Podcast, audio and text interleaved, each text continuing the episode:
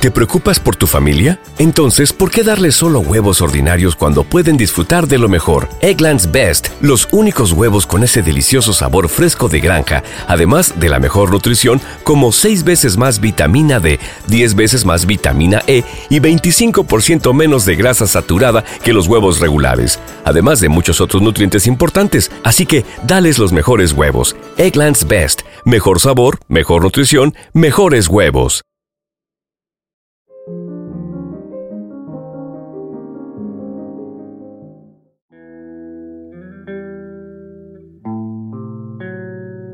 Audiolibros y más presenta Metro 2033 El último refugio. Un libro escrito por Dmitry Glukovsky.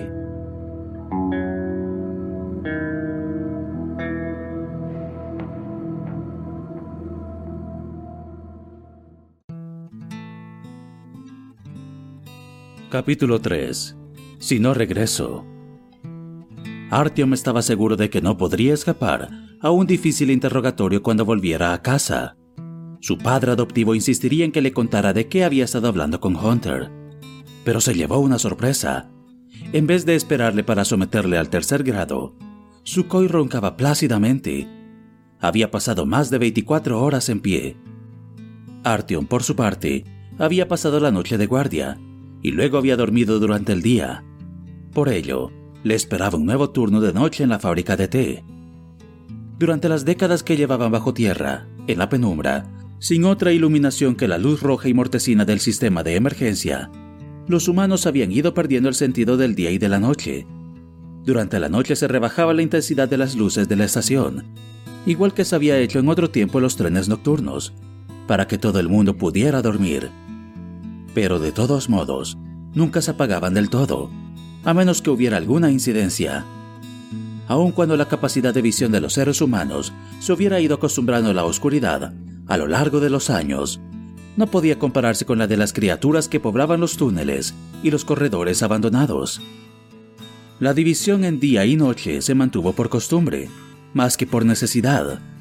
Convenía que hubiera una noche, porque para la mayoría de los habitantes de la estación era más práctico dormir todos a la vez también el ganado reposaba. Se bajaban las luces y se prohibía hacer ruido.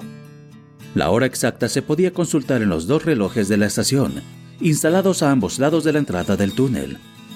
Era tan grande el significado de aquellos relojes que a su lado se empequeñecía el de objetos tan importantes desde un punto de vista estratégico, como los depósitos de armas, filtros de agua y generadores de corriente eléctrica.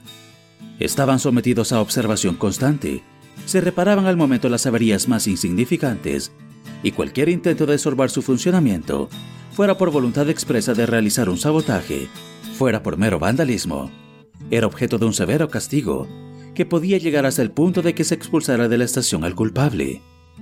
Existía de hecho un código penal que la administración de la VDNKH aplicaba a los infractores en juicios rápidos, y como la estación se hallaba en estado de excepción permanente, la aplicación de dicho código era también inflexible.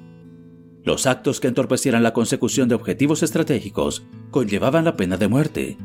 Fumar o hacer fuego en el andén, fuera de las zonas designadas a tal efecto, así como la tenencia ilegal de armas o sustancias explosivas, se castigaban con la expulsión inmediata, así como con la confiscación de la totalidad del patrimonio. Estas medidas draconianas tenían su explicación. Varias estaciones habían quemado ya hasta las paredes maestras los incendios se extendían muy rápidamente por las tiendas y lo devoraban todo. Los alaridos de locura de las víctimas resonaban todavía, muchos meses más tarde, en los oídos de quienes vivían en las estaciones vecinas, y los cadáveres calcinados, cubiertos de plástico fundido, y de los restos de lona quemada de las tiendas, enseñaban los dientes, destrozados por las enormes temperaturas, a la luz de las linternas de los mercaderes y de los casuales transeúntes. Para no tener que compartir tan horrible destino, la mayoría de las estaciones castigaban con la muerte al empleo descuidado del fuego. Se castigaba con el destierro los robos, los sabotajes y el incumplimiento deliberado de la obligación de trabajar. Pero, como los habitantes de la VDNKH eran poco más de 200, era extraño que se cometieran tales delitos, así como delitos en general, y los autores solían ser siempre forasteros. En la estación se había instaurado el deber de trabajar, y todos sus habitantes, fueran jóvenes o mayores, tenían que cumplir una tarea diaria. En la granja porcina, en el cultivo de setas, en la fábrica de té, en la industria cárnica, en el cuerpo de bomberos, en el servicio técnico, en la fabricación de armas. Cada uno tenía un puesto de trabajo y muchas veces dos. Los hombres, además, tenían la obligación de montar guardia en el túnel cada dos días. Si empezaba un conflicto o aparecían nuevos peligros en las profundidades del metro, se reforzaban los puestos de guardia y una fuerza de combate de reserva se apostaba en las vías durante las 24 horas del día. No había muchas estaciones donde la vida estuviera organizada con tanta severidad, y la buena fama de que gozaba la VDNKH había tenido como consecuencia que un buen número de personas quisieran vivir allí. Sin embargo, el derecho de residencia se concedía a los forasteros muy raramente, y no con pocas reticencias. Faltaban algunas horas para el turno de noche en la fábrica de té. Artyom no sabía qué hacer con ese tiempo, y por ello dio un paseo hasta la tienda de su mejor amigo, Senia. Era el mismo Senia con el que hacía tiempo se había aventurado a salir a la superficie. Senia tenía la misma edad que él, pero a diferencia de Artyom, vivía con su verdadera familia, su padre, su madre y su hermana pequeña. Apenas si se daba el caso de que una familia entera se hubiese podido salvar sin ningún muerto. Y Artyom, en lo más hondo, envidiaba a su amigo. Por supuesto que amaba a su padre adoptivo y sentía un gran respeto por él, incluso en un momento como aquel, después de haberle visto a punto de perder los estribos. Pero sabía muy bien que Sukhoi no era su padre, que no les unía ningún parentesco, y por eso mismo nunca le había llamado padre. El propio Sukhoi había querido siempre que Artyom le llamara tío Sacha, pero había llegado a lamentarlo. Habían pasado los años sin que el viejo lobo tunelero hubiera logrado formar una verdadera familia. No tenía una mujer que lo esperara cuando regresaba de sus viajes. Se le encogía el corazón cada vez que veía a una madre con niños pequeños, y soñaba en el día en el que se acabaría su obligación de emprender viajes por las tinieblas, siempre con la conciencia de que iba a alejarse durante varias semanas o tal vez para siempre, de la vida cotidiana de su estación. Tenía la esperanza de que para entonces encontraría una mujer que aceptara ser su mujer y que traería niños al mundo que no le llamarían tío Sacha, sino papá. Pero la vejez y la decadencia física eran cada vez más patentes. Su tiempo se acababa. Habría tenido que retirarse gradualmente. Pero por el motivo que fuera, no lograba poner punto final. Aceptaba una misión tras otra, y hasta el momento no se había encontrado a nadie en quien delegar una parte de su trabajo, nadie a quien pudiera podido presentar sus contactos, nadie a quien hubiera podido revelarle los secretos del oficio, para poder dejarlo y dedicarse a un oficio menos duro. Hacía tiempo que estaba reflexionando sobre la posibilidad de llevar una vida más tranquila, y sabía bien que, a causa de su autoridad, de su inmaculado currículum y de sus amistosas relaciones con la administración, tendría que ocupar siempre algún cargo directivo, pero no había descubierto ningún sucesor digno, y por ello vivía al día, consolándose con la idea de un futuro feliz. Retrasaba una y otra vez la decisión, y entre tanto iba dejando sudor y sangre sobre el granito de estaciones extranjeras, sobre el granito de túneles lejanos. Artyom sabía que su padre adoptivo, aún queriéndole mucho, no le veía como posible sucesor, que en realidad le consideraba un inútil, por supuesto sin razón. Nunca se llevaba a Artyom a las misiones de reconocimiento más largas, aunque el muchacho se estuviera haciendo mayor, y ya no pudiese alegar como pretexto que todavía era demasiado joven, que los negros lo iban a raptar, o que las ratas lo devorarían. Pero Sukhoi no entendía que era el mismo, con su falta de confianza en Artyom, quien le empujaba a las temerarias aventuras por las que después le castigaba con azotes. Habría visto con buenos ojos que Artyom se hubiera abstenido de arriesgar la vida en absurdos vagabundeos y hubiera vivido lo que el propio Sukhoi soñaba con vivir, un trabajo tranquilo y seguro, niños a los que educar. Pero olvidaba que él mismo, de joven, había hecho frente a todo tipo de dificultades, había vivido cientos de aventuras y había tenido que esperar a una edad avanzada para hartarse de ello. Sukhoi no hablaba con la voz de la sabiduría y de la experiencia, sino de la edad y de la fatiga. Artyom, en cambio, estaba lleno de energía.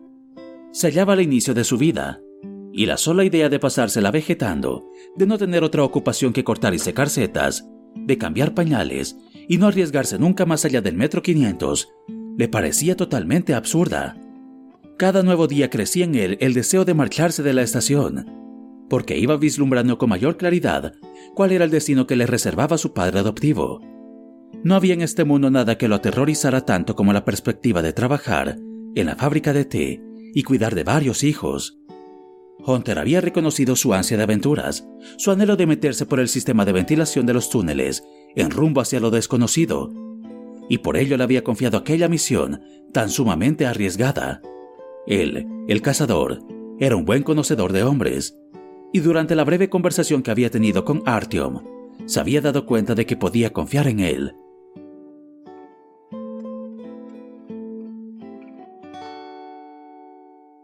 Introducing Wondersuite from Bluehost.com, the tool that makes WordPress wonderful for everyone.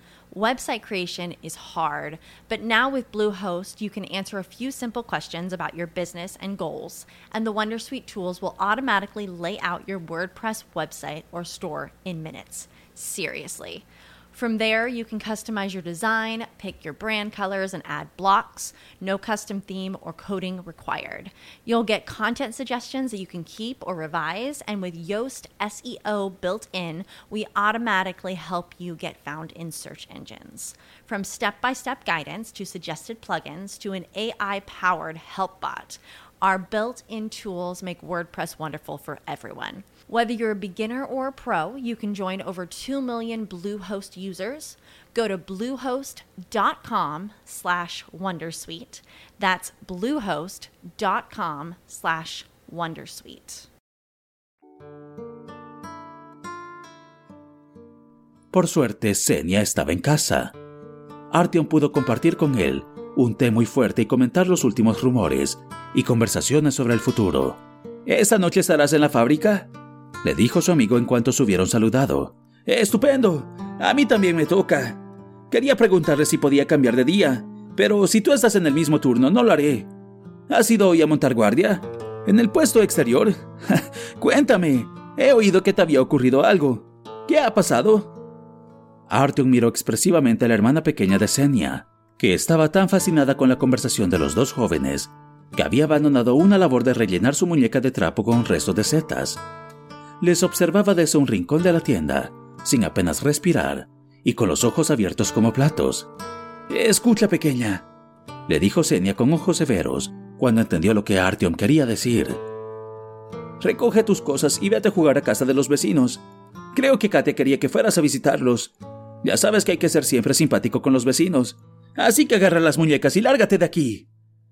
Impotente ante el destino, la muchacha empezó a recoger sus cosas al mismo tiempo se le explicaba a la muñeca, que con los ojos medio borrados, miraba estúpidamente a la parte de arriba de la tienda. Se creen que son muy importantes. De todas maneras ya lo sé todo. Van a hablar otra vez de sus setas venenosas. Les reprochó con desprecio mientras salía. Y tú, Lena, eres demasiado pequeña para hablar de las setas esas. Te veo muy verde. Le replicó merecidamente Artyom. ¿Cómo? Le preguntó la niña sin comprender nada, y quiso asegurarse de que lo que había dicho Artyom era cierto. Pero ninguno de los dos muchachos le dio más explicaciones y la pregunta quedó sin respuesta. En cuanto Lena se hubo marchado, Senia cerró la tienda desde dentro y miró a Artyom. Bueno, ¿qué sucedió? Cuéntamelo de una vez. Ya he oído algo. Unos dicen que una gigantesca rata salió del túnel, otro que asustaron a un espía de los negros, e incluso que lo hirieron. ¿A quién tengo que creer? A nadie. Era un perro, un perro muy pequeño. Andrei, el que había estado en la infantería de Marina, lo ha atrapado. Quiere criarlo para tener un pastor alemán. Solo con pensarlo, la sonrisa le afloró a los labios. Pero si el propio Andrei me ha dicho que era una rata, ahora resulta que me ha tomado el pelo. ¿Es que no lo sabes? Esa es su historia favorita, la de las ratas que son tan grandes como cerdos. Ese siempre se está riendo de todo el mundo. ¿Y tú qué novedades puedes contarme? ¿Qué se sabe de los muchachos? Los amigos de Senia eran mercaderes. Vendían té y carne de cerdo en el mercado de Prospect Mira. Regresaban con pastillas vitamínicas, ropa y todo tipo de trastos. A veces venían también con libros muy sucios, a menudo con páginas arrancadas. Habían ido a parar a la Prospect Mira después de recorrer la mitad de la red de metro, de un bolsillo a otro, de un mercader a otro, hasta que por fin acababan en las manos de su dueño definitivo. En la VDNKH estaban orgullosos porque, aún hallándose lejos del centro y de las principales rutas comerciales, no se preocupaban tan solo por la supervivencia, en condiciones cada día más difíciles, sino que habían preservado cierta cultura humanística, que en el resto del metro estaba desapareciendo con pavorosa rapidez. Los propios dirigentes de la estación le daban un valor altísimo. Todo el mundo estaba obligado a enseñar a leer a sus hijos. La estación disponía de una pequeña biblioteca a la que iban a parar todos los libros que se habían podido adquirir en los mercados. El problema era que, dada la escasez de material impreso, compraban todo lo que encontraban y así la biblioteca se les había ido llenando de morralla. Sin embargo, la relación de los habitantes de aquella estación con los libros era tal que nunca nadie arrancaba ni una sola página, ni tan siquiera del novelucho más absurdo. Los libros se consideraban un objeto sagrado, porque eran el último recuerdo de un mundo maravilloso que había caído en el olvido. Los adultos disfrutaban de todos los instantes de remembranza que la lectura les pudiese aportar y transmitían a sus hijos la misma estrecha relación con los libros, aun cuando estos, por supuesto, no pudieran acordarse de aquel mundo. En el metro había pocos lugares en los que se venerara de tal modo la palabra impresa, y los habitantes de la VDNKH afirmaban con orgullo que su estación era el último baluarte de la cultura, el puesto avanzado de la civilización en el norte, en la línea Kaluskor-Rizkaya. También Artyom y Senia eran lectores apasionados, Senia guardaba siempre con entusiasmo el momento en el que sus amigos regresarían de los mercados e iba el primero a recibirlos para enterarse de si habían venido con algo nuevo. Si ese era el caso, el libro pasaba primero por las manos de Senia y luego iba a la biblioteca. De vez en cuando, el padre adoptivo de Artyom regresaba de sus misiones también con libros y los guardaba en la estantería de su tienda. Allí se quedaban amarillentos carcomido en ocasiones por el moho por las ratas, cubierto a veces de manchas parduzcas de sangre. Obras que nadie más poseía en aquella estación y quizás en la totalidad de la red de metro. García Márquez, Kafka, Borges, Vian y algunos autores clásicos rusos. Esta vez no han traído nada, le explicó Senia. Pero Lioka dice que uno de los comerciantes va a venir dentro de un mes con un cargamento de libros procedente de la polis. Nos ha prometido que nos dará un par. Artyom negó con la cabeza. No te estoy preguntando si hay libros. ¿Qué es lo que se cuenta? ¿Cómo andan las cosas? ¿Qué cómo andan las cosas? Nada mal por lo que se ve.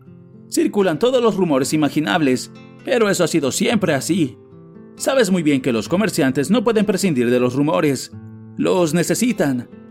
Aunque no les des de comer, estarán mucho más contentos si les cuentas historias. ¿Tenemos que creernos sus cuentos? Nah, eso ya es otra cuestión. Pero por el momento parece que todo está tranquilo. En comparación con lo de antes, por supuesto. Con la época en la que la Hansa luchaba contra los rojos. Hasta ahora en la Prospect Mira está prohibido vender Dur. Si sorprenden a un mercader con Dur, se lo quitan todo. Y a él lo expulsan de la estación y lo ponen en una lista.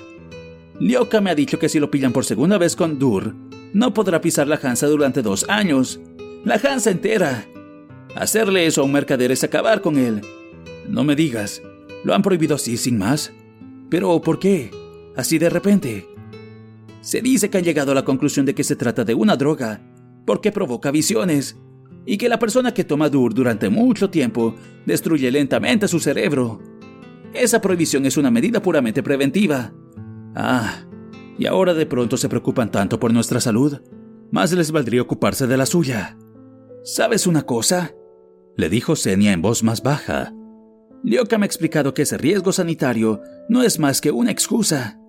Fue más allá de la Prospect Mira. Llegó hasta la ya. Un negocio lo llevó hasta esa estación. Y una vez allí conoció a un personaje interesante.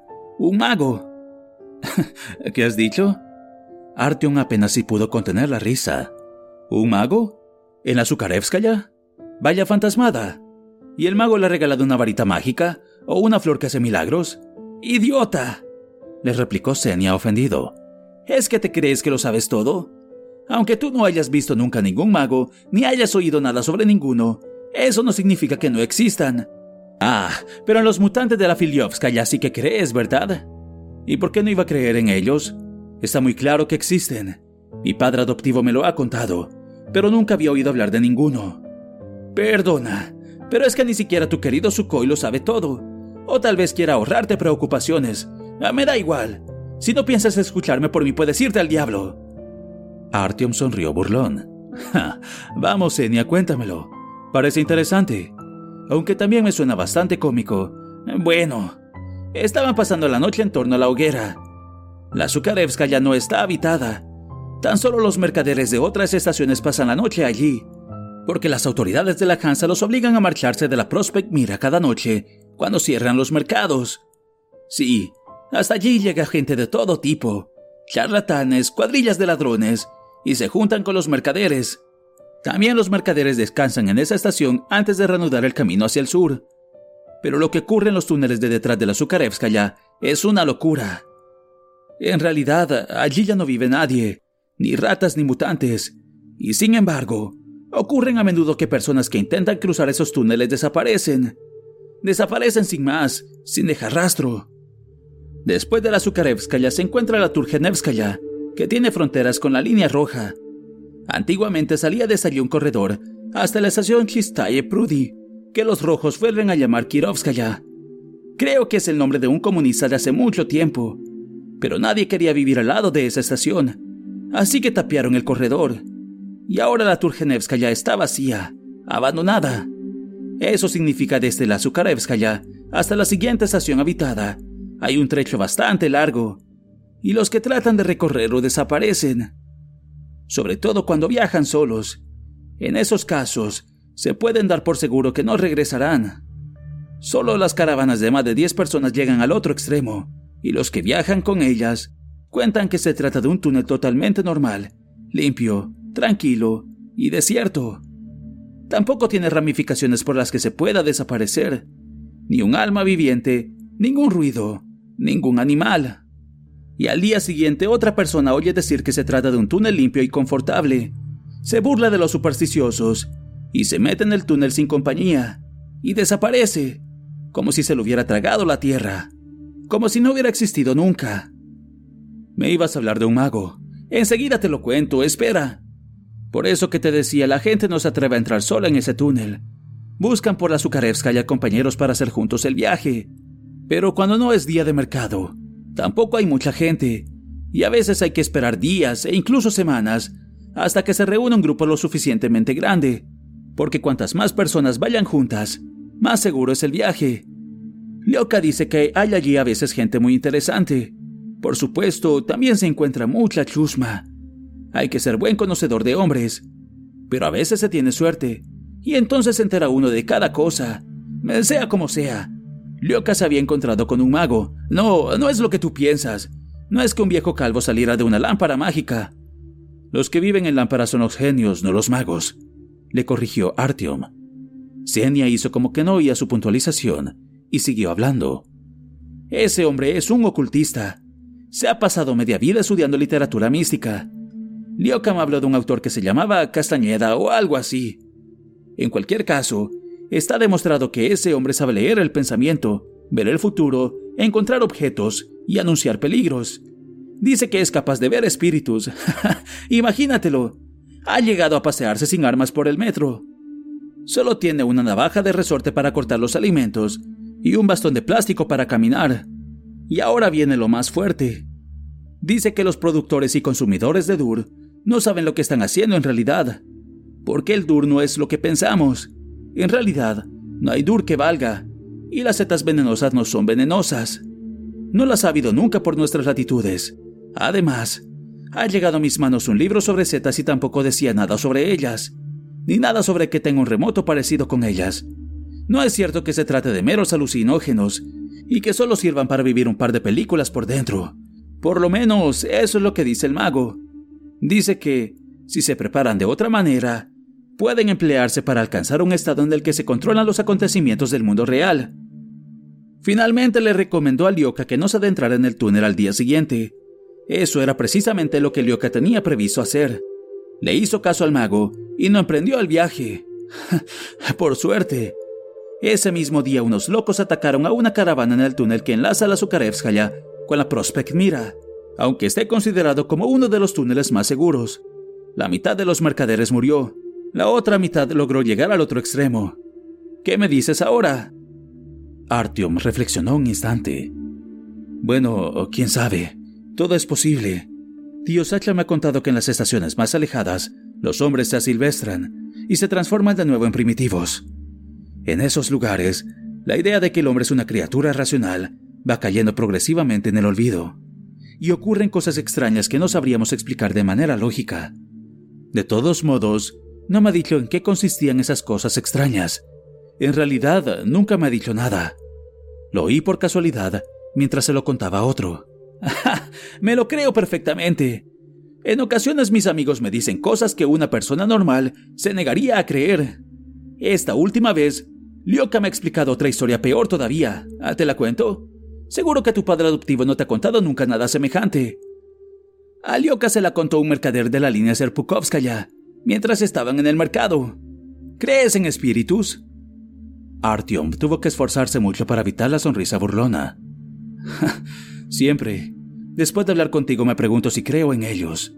Pero tan pronto como nos separamos y hablo con personas normales, dejo de pensar en ese asunto. ¿Y si te lo pregunto en serio? Ah, por supuesto. He leído sobre ello. Y tío Sasha también me ha contado algo. Pero te lo digo sinceramente, no me creo esas historias. En definitiva, no te entiendo, Senia. Aquí ya lo estamos pasando muy mal con los negros.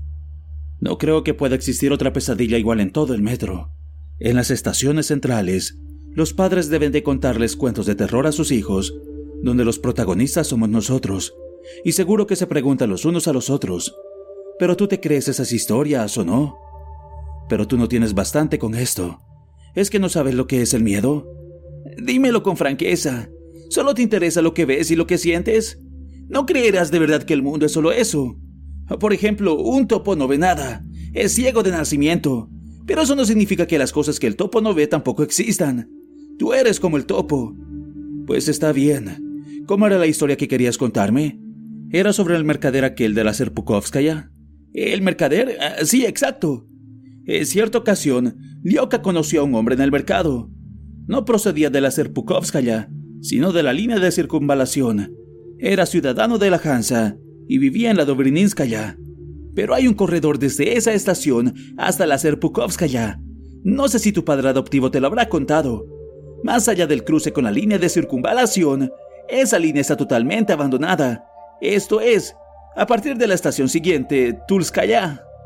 Creo que allí todavía se encuentran patrullas de la Hansa. La tienen controlada, de acuerdo con el siguiente principio. La línea está deshabitada y nadie sabe lo que puede salir de allí. También han creado una especie de zona tapón, pero nadie se aventura más allá de la Tulskaya. Se dice que allí no hay nada que merezca la pena. Las estaciones están completamente vacías y sus instalaciones averiadas. Una zona muerta. Allí no hay animales ni monstruos, ni siquiera ratas. Pero los mercaderes tenían un amigo, un vagabundo, que en cierta ocasión se había atrevido a ir más allá de la Tulskaya. No tengo ni idea de lo que buscaba. En cualquier caso, les explicó más tarde a los mercaderes que había algo extraño en la línea Serpukovskaya. Dijo que no había nadie capaz de imaginarse lo que estaba ocurriendo allí. No es de extrañar que la Hansa no intente colonizar la línea, ni siquiera para cultivarla, o para construir posilgas. Senia enmudeció. Se dio cuenta de que Artyom había abandonado por completo su cinismo y le escuchaba con fascinación. Sintiéndose triunfador, le habló entonces de manera más distendida. Pero imagino que todos esos chismes no te interesan para nada, ¿ah? Pura charlatanería de viejas. ¿Quieres más té? Déjame en paz con el té. Prefiero que me expliques por qué la Hansa no quiere colonizar ese tramo. Todo eso es muy extraño. Tío Sacha dice que últimamente la Hansa padece un tremendo problema de superpoblación. Entonces, ¿cómo es posible que no aprovechen una oportunidad tan evidente? Esto no parece propio de ellos. Ajá, el tema te interesa a ti también. pues bien, ese viajero llegó bastante lejos. Dice que por allí se podría caminar eternamente sin encontrar un alma humana.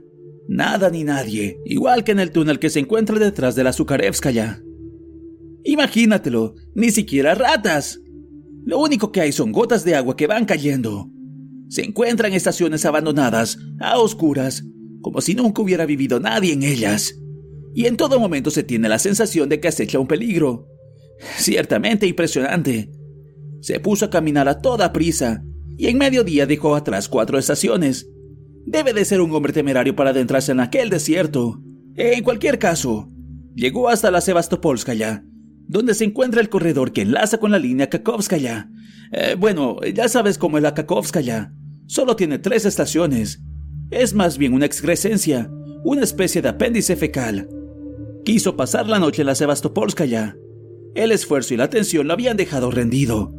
Juntó astillas y encendió una pequeña hoguera para no estar tan incómodo. Se metió dentro del saco de dormir y se acostó en el vestíbulo central. Y cuando se hizo de noche, al llegar a este punto, Senia se puso en pie, se desperezó y dijo con una sonrisa ligeramente sádica: ah, ah, Espera un momento, ahora mismo necesitaría un té. Y salió de la tienda con la tetera sin esperar la respuesta de Artyom. Ese gesto, por supuesto, irritó a Artyom, pero ese decidió aguardar hasta el final de la historia y decirle luego a Senia lo que pensaba de él. De repente se acordó de Hunter y de su ruego, o más bien de su orden. Senia regresó y le sirvió un té demasiado frío en un elegante vaso que se sostenía sobre un portavasos de metal, igual que los que se usaban antiguamente en los trenes. Luego se sentó y siguió hablando. Se puso a dormir junto a la hoguera. El silencio era absoluto, como si el hombre se hubiera taponado los oídos con algodón.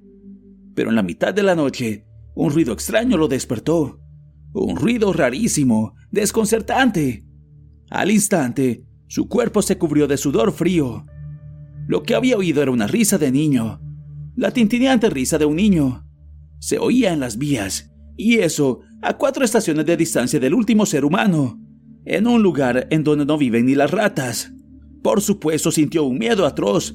Se puso en pie de un salto, corrió hacia el andén y vio cómo un metro llegaba a la estación. Un metro de verdad, con unos faros encendidos que le deslumbraron.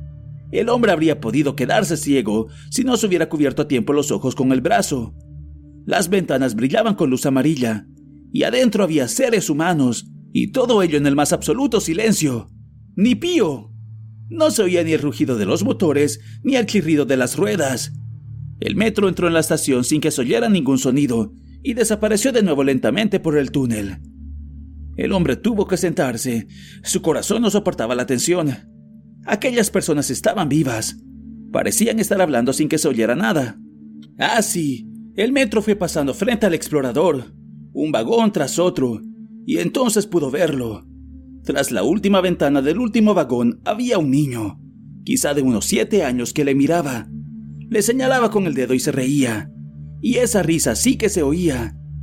Era tal el silencio que el hombre alcanzaba a escuchar los latidos de su propio corazón, y entonces aquella risa el metro entró en el túnel y la risa se siguió oyendo, cada vez más débil hasta desaparecer.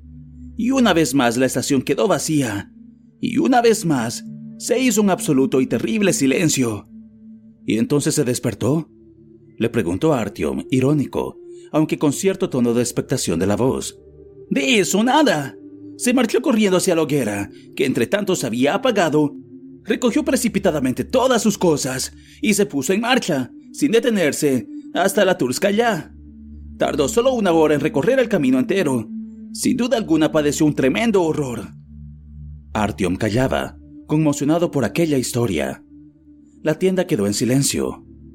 Finalmente hizo un esfuerzo y carraspeó para que su voz no delatara el nudo que se le había hecho en la garganta, y le preguntó a Senia, con toda la indiferencia de la que fue capaz.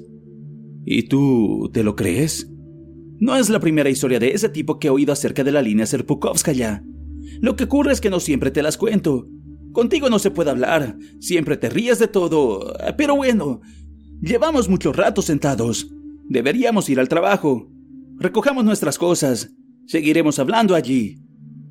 Artyom se levantó de mala gana, se desperezó, salió de la tienda y volvió a casa para buscar algo de comer. Su padre adoptivo aún dormía y la estación entera estaba en silencio. Debía de haber pasado ya la hora oficial de cierre de establecimientos. Así pues, faltaba poco para el inicio del turno de noche. Había que darse prisa.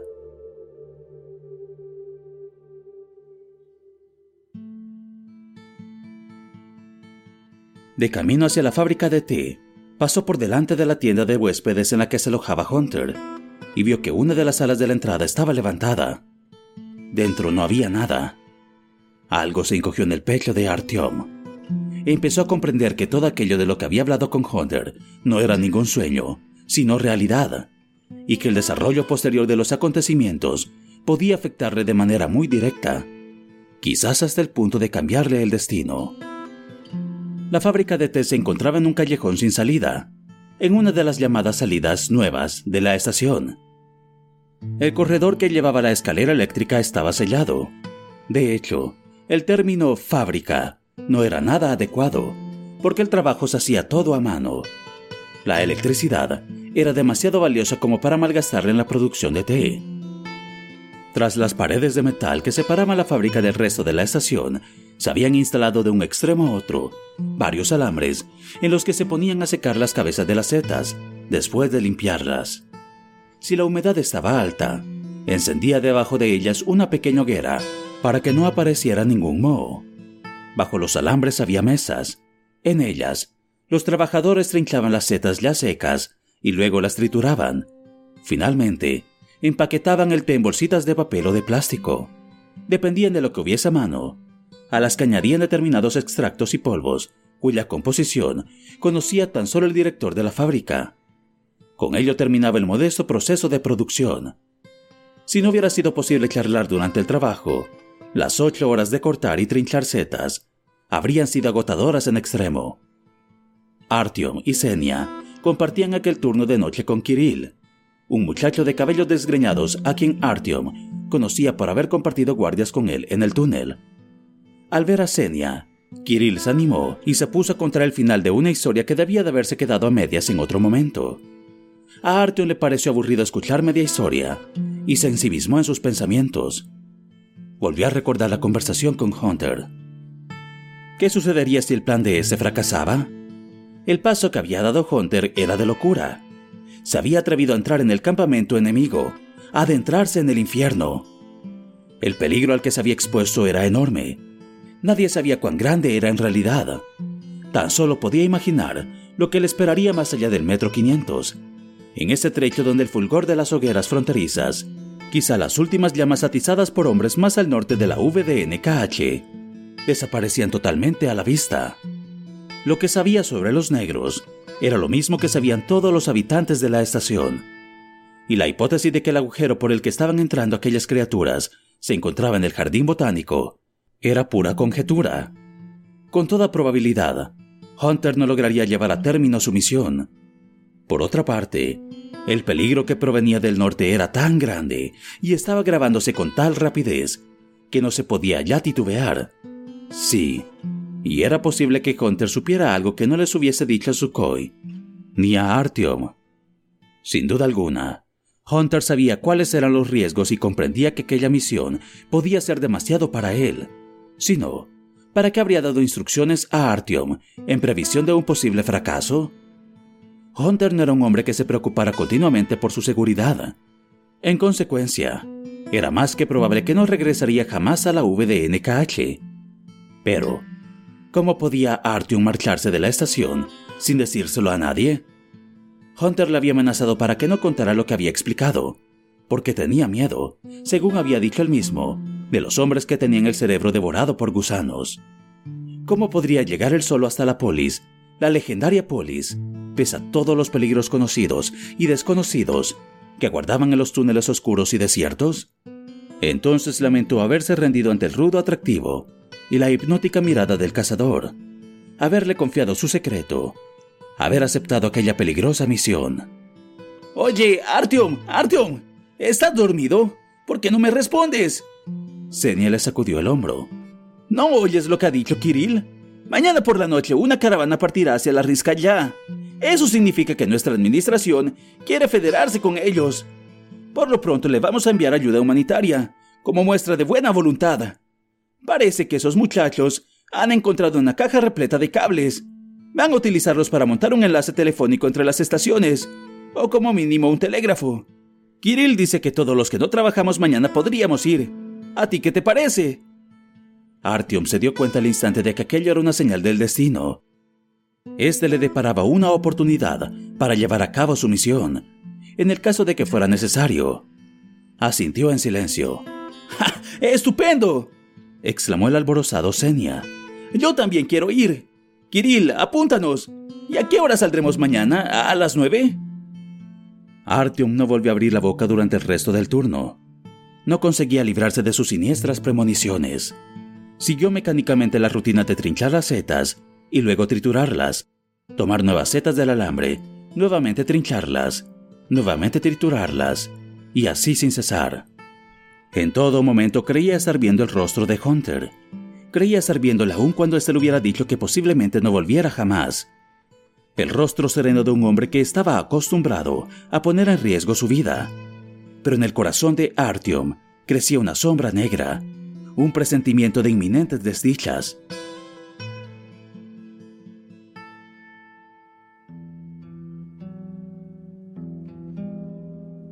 Después del trabajo regresó a su tienda. Sukhoi no estaba allí. Debía haber salido para algún recado. Artyom se tendió sobre la cama, hundió el rostro en la almohada y se durmió enseguida, aun cuando se hubiera propuesto meditar en calma su situación. Un sueño doloroso y confuso, basado en todas las conversaciones, pensamientos y vivencias del día, se adueñó de él y lo arrastró hacia regiones cada vez más profundas. Artyom se vio a sí mismo al lado de Senia y de un mago vagabundo llamado Carlos, en la estación Sukarevskaya, en torno a una hoguera. Carlos les explicaba a Senia y a él mismo que con las setas venenosas se podía hacer un buen dur, y les hacía entender que la manera como empleaban las setas en la VDNKH era un crimen, que no era así como había que tratar las setas, sino que éstas eran una nueva forma de vida racional que quizás algún día sustituyera a los seres humanos. Aquellas setas no eran criaturas independientes, sino pequeñas partes de un todo unitario conectado por neuronas. Un único micelio que se ramificaba por la totalidad de la red de metro. Y los consumidores de DUR no se limitaban a tomar un psicofármaco, sino que, a través de éste, se conectaban a una nueva forma de vida racional. Sí, si se procedía de la manera adecuada, era posible establecer lazos de amistad con la nueva forma de vida, y eso ayudaría a todos los que contactaran con ella mediante el DUR. Entonces de pronto, Sukhoi aparecía, le amenazaba con el dedo, y le decía que estaba prohibido tomar el hongo, porque los gusanos devoraban el cerebro de quien lo disfrutaba demasiado a menudo. Artyom decidió a comprobarlo, dijo en voz alta que se iba a tomar el aire, pero luego se puso con disimulo detrás del mago de nombre español, y vio que éste no tenía la parte de atrás de la cabeza, y que se le veía el cerebro, que estaba negro de lo mucho que lo habían devorado los gusanos. Gusanos largos y blancos se enrollaban dentro del cerebro, perforaban sus tejidos, dejaban en él sus huellas, mientras el mago hablaba como si no ocurriera nada. Artyom sintió una gran turbación, quiso marcharse corriendo, y empezó a tirarle de la manga a Senia, para que ésta se pusiera a pie y fuera con él. Pero Senia, impaciente, le hacía señas con la cabeza para que se marchara, y le pidió a Carlos que siguiera contándole todo aquello.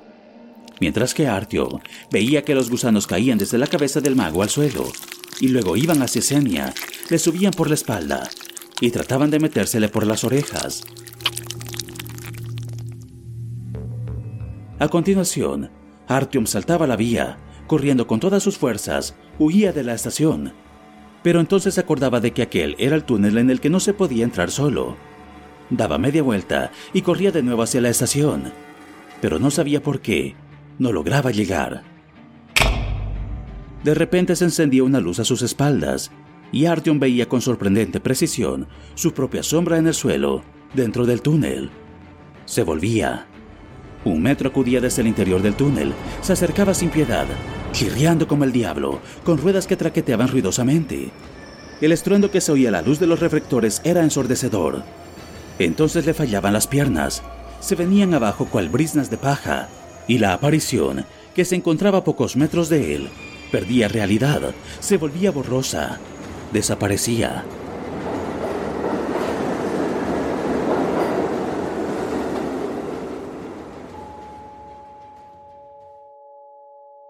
En su lugar, aparecía algo nuevo y muy diferente. Artyom divisaba a Hunter, vestido con un traje blanco como la nieve, en una habitación vacía, con paredes también de un blanco segador. Estaba allí con la cabeza agachada, con la vista clavada en el suelo. Entonces levantaba los ojos y miraba directamente a Artyom. Era una sensación extraña, porque hasta aquel momento, dentro del sueño, Artyom no había sentido su propio cuerpo, sino que parecía más bien que lo hubiera estado viendo todo desde afuera. Y mientras miraba los ojos de Hunter, crecía dentro de él un enigmático desasosiego, como si hubiera tenido que llegar algo muy importante, algo que pudiera aparecer en cualquier momento. Entonces Hunter le hablaba, y los acontecimientos se volvían tan extraordinariamente reales en la mente de Artyom que la sensación le abrumaba. En las pesadillas anteriores había sabido siempre que estaba durmiendo, que todo lo que le ocurría era tan solo fruto de su fantasía desbordada. Pero no le ocurría lo mismo con aquella visión. No tenía en absoluto la sensación de que pudiera despertar en cualquier momento. Hunter le decía con voz pausada y severa, Es la hora. Tienes que cumplir tu promesa. Es tu obligación. Ten presente que esto no es ningún sueño. Esto no es ningún sueño. Artyom abrió los ojos. Oyó una vez más con absoluta claridad la apagada voz. Esto no es ningún sueño. Esto no es ningún sueño, repitió Artyom. Los detalles, los gusanos, el metro, desaparecían ya de su memoria pero esta última imagen la recordaba con claridad. La extraña vestimenta del cazador, la enigmática habitación blanca y las palabras, tienes que cumplir tu promesa. Nada de eso se le fue de la cabeza.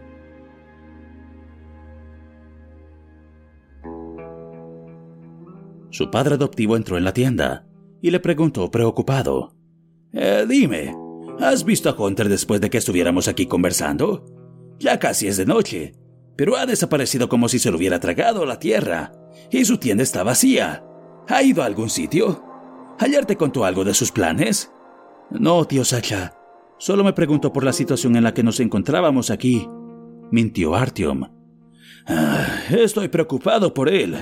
Espero que no haga ninguna estupidez, que no se ponga a sí mismo en peligro, y que al final saquemos algo en limpio de todo esto. Si supiera con quién tiene que vérselas, dime, ¿Hoy no trabajas? Zen y yo nos hemos apuntado a la caravana que irá a la risca ya.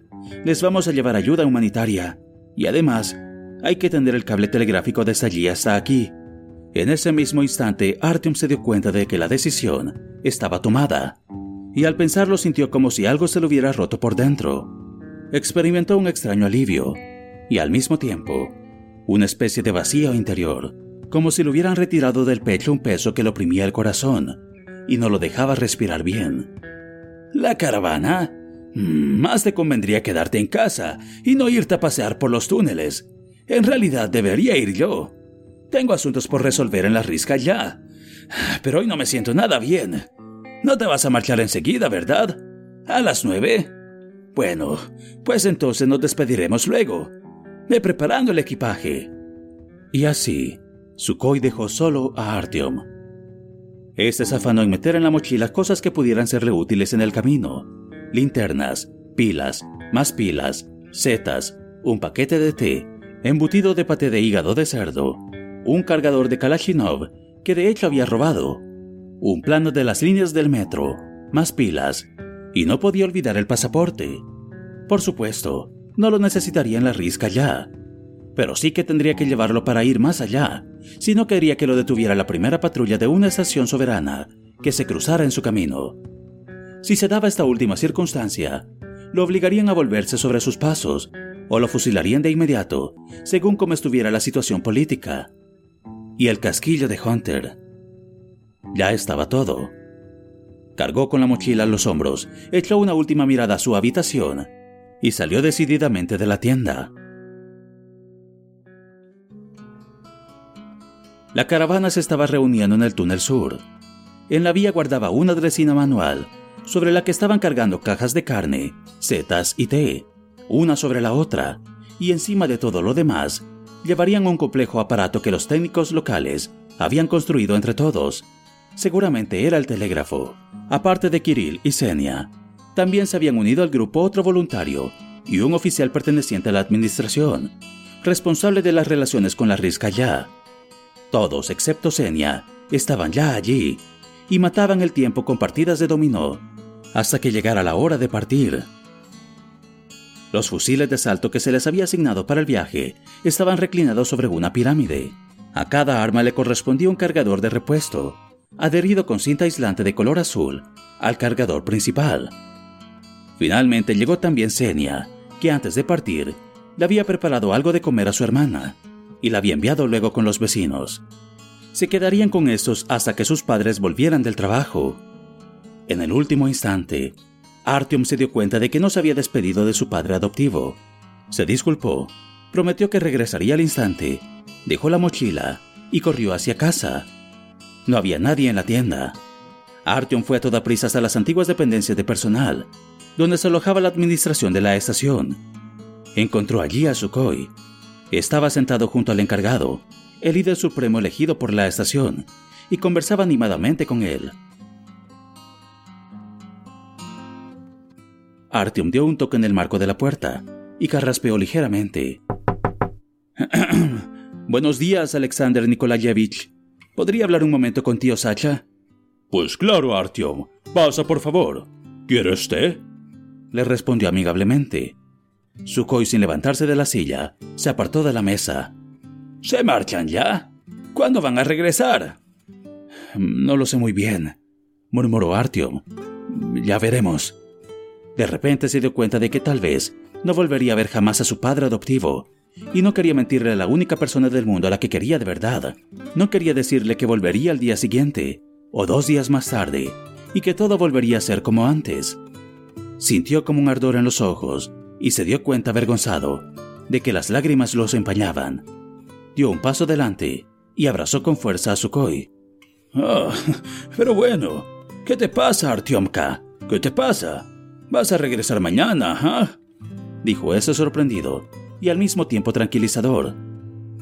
Mañana por la noche si todo marcha de acuerdo con lo previsto, confirmó Alexander Nikolayevich. Cuídate mucho, tío Sacha, que te vaya bien. Masculló Artyom con voz ronca. Le estrechó la mano a su padre adoptivo y se marchó a toda velocidad. Su propia debilidad le avergonzaba demasiado. El asombrado Sukhoi lo siguió con la mirada. ¿Por qué estará tan alterado? No es la primera vez que va a la risca ya. Déjalo, Sacha. Es una cuestión de tiempo el que tu muchacho se haga hombre.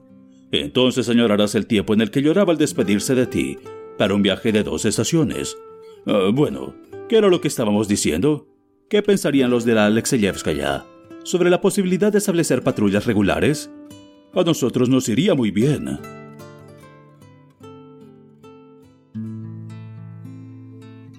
Tan pronto como Artyom hubo regresado corriendo al lugar donde esperaban los demás, el jefe de la expedición les entregó a cada uno de ellos un arma, previa firma de un papel, y les dijo, Bueno muchachos, sentémonos todavía un rato. Eso nos dará suerte para el viaje. Se sentó en un viejo banco de madera, gastado por los muchos años de uso frecuente. Los demás le imitaron en silencio. Bueno, en marcha, y que Dios nos acompañe. El jefe de la expedición se levantó de nuevo, bajó de un salto a la vía y ocupó su puesto al frente del grupo. Artyom y Senia, los más jóvenes, treparon a la dresina, preparada para una misión nada sencilla. Kirill y el otro voluntario irían a la cola. ¡Adelante! gritó el oficial.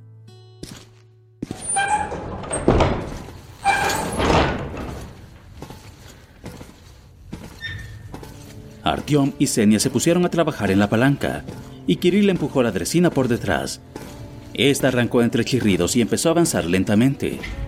Un momento después, el grupo entero desapareció por las fauces del túnel sur.